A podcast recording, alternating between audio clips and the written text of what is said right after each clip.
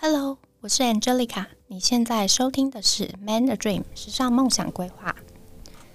好，那今天我想跟大家聊聊时装周，因为我们知道，呃，三月底通常都是三月跟九月多的时候，每半年一次嘛，我们会分别进行时装周。在台北的话，今年应该是三月二十几号，三月底的时候，这几天的时间。其实我今天想跟大家聊聊的是，谁说只有被邀请才能参加时装周？你对时装周的印象是什么呢？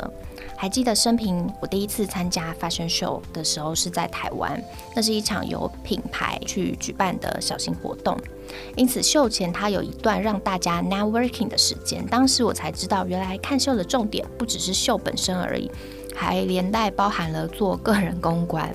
那在几年之后呢？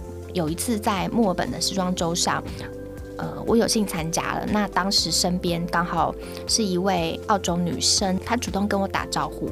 那我们聊了一下，发现她原来是来工作的媒体。那一场也都是我们第一次参加墨尔本时装周，两个人都感到很兴奋哦。可惜的是，当时我只顾着看秀，并没有跟她留下联络的方式。不过，这其实也是一个认识朋友、建立人脉的好机会，因为你永远不知道你会碰到怎么样的人，或者是什么人。那什么是 MFW 和 AAFW 呢？每年十月，墨尔本它都会举办属于澳洲设计师的时装周活动。另外一个时间点，我记得应该是三月份。那而在时装周举办前后的这段时间呢，它除了一场场走秀展演之外，也有许多像是研讨会啊、讲座、工作坊，还有展览等时尚活动，你可以去参加。MFW 呢，它是 Melbourne Fashion Week，墨尔本时装周的缩写。从每年的九月中开始，它陆续会有一系列的周边活动。你也可以在墨尔本市中心各处看到时装周的活动广告。那在这期间，你也可以感受到整个城市都沉浸在这股时尚的氛围当中。除了走秀之外，由于澳洲它十分支持永续这个发展，因此人民呃和政府对于本土的设计师、当地的设计师也十分的友善。在 MFW 的这段期间，也会有许多针对本土品牌的快闪店，还有展览。墨本时装周的规模比我们一般所熟知的四大时装周，像是纽约、米兰、伦敦跟巴黎这些时装周来的小非常多。但是它在本质上跟国际时装周不同，它主要是以要推广他们当地澳洲本土的时尚为主。所以每一场走秀，它会将不同风格的品牌以主题方式去做区分。因此，我建议，如果你对澳洲时装周有兴趣的话，你也可以先做功课，去用实际参与的方式去支持你喜爱的设计师。那另外一个值得注意的时装周活动，AAFW 由 Afterpay 这个组织赞助的。Afterpay 它是二零一四年在澳洲成立的一个线上金融科技公司，以 by Now Pay Later 闻名，目前为澳洲、英国、加拿大、美国还有纽西兰等市场提供服务。刚刚提到这个时装周活动 AAFW，它是由 Afterpay 主办的，集结了澳洲知名设计师，包含了线下和线上的活动。虽然主要是为了推广澳洲时装，但是在这里你不只能看到澳洲当地设计师的秀，你还可以看到国际时装品牌的秀。AAFW 举办的地点跟墨本时装周不同，它在雪梨，所以每年的五月它会举行为期五天、整天不间断的品牌秀。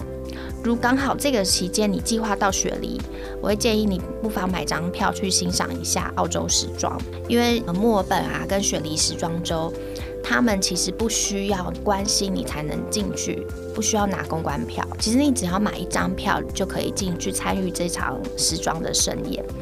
在参加时装周之前呢，我这边想要跟大家介绍四个我自己个人认为还蛮值得关注的澳洲时装品牌。几位比较知名的设计师品牌，他们都会参与四大时装周。那这些牌子呢，也是算是澳洲本土的设计师，但是他们也比较具有国际知名度，所以他没有参加刚刚提到的纽约、巴黎、伦敦跟米兰这四大时装周。下面就跟大家介绍一下这几个品牌各自的特色和起源啊。那我也会把他们的链接放在资讯栏里面，大家有兴趣的话，可以也可以去看看。Zimmerman 呢，它是一九九一年由两个姐妹 Niki Zimmermann 和 Simone Zimmermann 创立的。从品牌的设计中，我们不难看出多数人对澳洲的印象反映在了这个品牌的设计上面。你可以感受到一股属于南半球的清新感，属于澳洲的清新感。品牌创意总监 Niki 她擅长的是运用一些女性化的元素去搭配。清新性感的剪裁，从系列当中，我们总是可以发现一股浪漫的气氛。除了澳洲当地人之外，也受到欧洲市场的欢迎。因此，他在巴黎时装周可以看到他们的影子。第二个品牌呢，这边要介绍的是 Romance Was Born，它是由双人设计师 Anna Pluckett 还有 Luke Sales 所创立的。它总是跳脱框架，以极具戏剧张力的设计闻名。他们对于澳洲时尚的解读是：我不追求强烈的造型，毫不费力的随性才是重点。但是 Romance Was Born 却大玩色彩、材质和造型，跟我们对澳洲时尚的既定印象完全不一样。他们以时尚所带来的乐趣为灵感，去重视材料取得的来源。但是他们不是每年都会参加时装周，因此我也建议有机会可以去体验一下他们的魅力。再来呢是 Dion Lee。它是二零零九年由迪翁利所创立的一个品牌。迪翁利擅长织品布料和轮廓的实验创新，因此在这个品牌之下呢，他们的服装总是以各种形式，像是挖空、层叠、包覆这样子不同的方式去交织出全新的 look。它融合了前卫以及性感。那迪翁利他也是第一位获得了美国版 Vogue 多页报道的澳洲时装设计师。他的设计虽然前卫，但是迪翁利的单品相对一些实验性品牌来的还要更实穿。它虽然性感，但却裸露的恰到好处。自己也是蛮喜欢它的设计。那从一开始在澳洲时装周崭露头角之后呢，它就被受邀到了伦敦以及纽约时装周。目前呢，它已经成为固定获邀国际时装周的品牌之一了。最后一个呢，要跟大家介绍的是 Nevenka。Nevenka 它是二零零六年由 Rosemary m e s s i c 所设立、所成立的。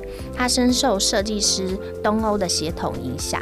由于本身它是打版师出身，所以从系列中我们可以看到许多细节和来自克罗埃西亚、意大利啊、法国、土耳其以及欧洲东南部巴尔干地区的独特面料。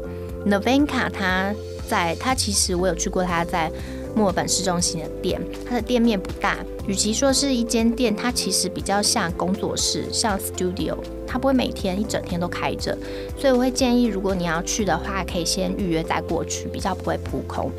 Nevenka 它也有婚礼系列，从长婚纱到参加婚礼的为正式洋装都有，十分符合现在我们自助婚纱的一个这个潮流。再如果说大家对于参加 MFW 墨本时装春季时装周有兴趣的话，你可以怎么样参加呢？大家还记得澳洲是南半球嘛，所以他们的季节跟我们刚好是颠倒。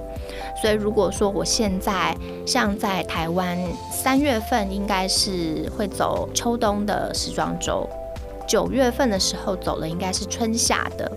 那在墨尔本，也就是澳洲，他们刚好是颠倒嘛。建议大家可以从 MFW 的官网，或者是直接订阅活动通知，在官网上面它会有 Runway 时装秀的资讯，Full Program。Full Program 指的就是所有活动的资讯两种。那你进去之后，可以看到每一场的时间、地点和细节。你只要点选你感兴趣的场次，然后进行购票就可以了。一般来说呢，就跟平常观看表演艺术一样，依照秀场座位离伸展台的远近，你会看到不同的票价，还有套票的选择。MFW 它以售票的形式开放，主要是希望能够像推广艺术一样，只要你有兴趣，每个人都能参与时装周。好，那这个礼拜就到这边喽，我们下次再见。如果你喜欢时尚，还有语言以及海外生活工作的内容，记得帮我留下五星好评。也欢迎 follow 这个节目《：MANY Dream 时尚梦想规划》，我的官网是 triple w 点 m e n g a d r e a m 点 c o m，或是到节目下方订阅免费电子报哦。拜拜。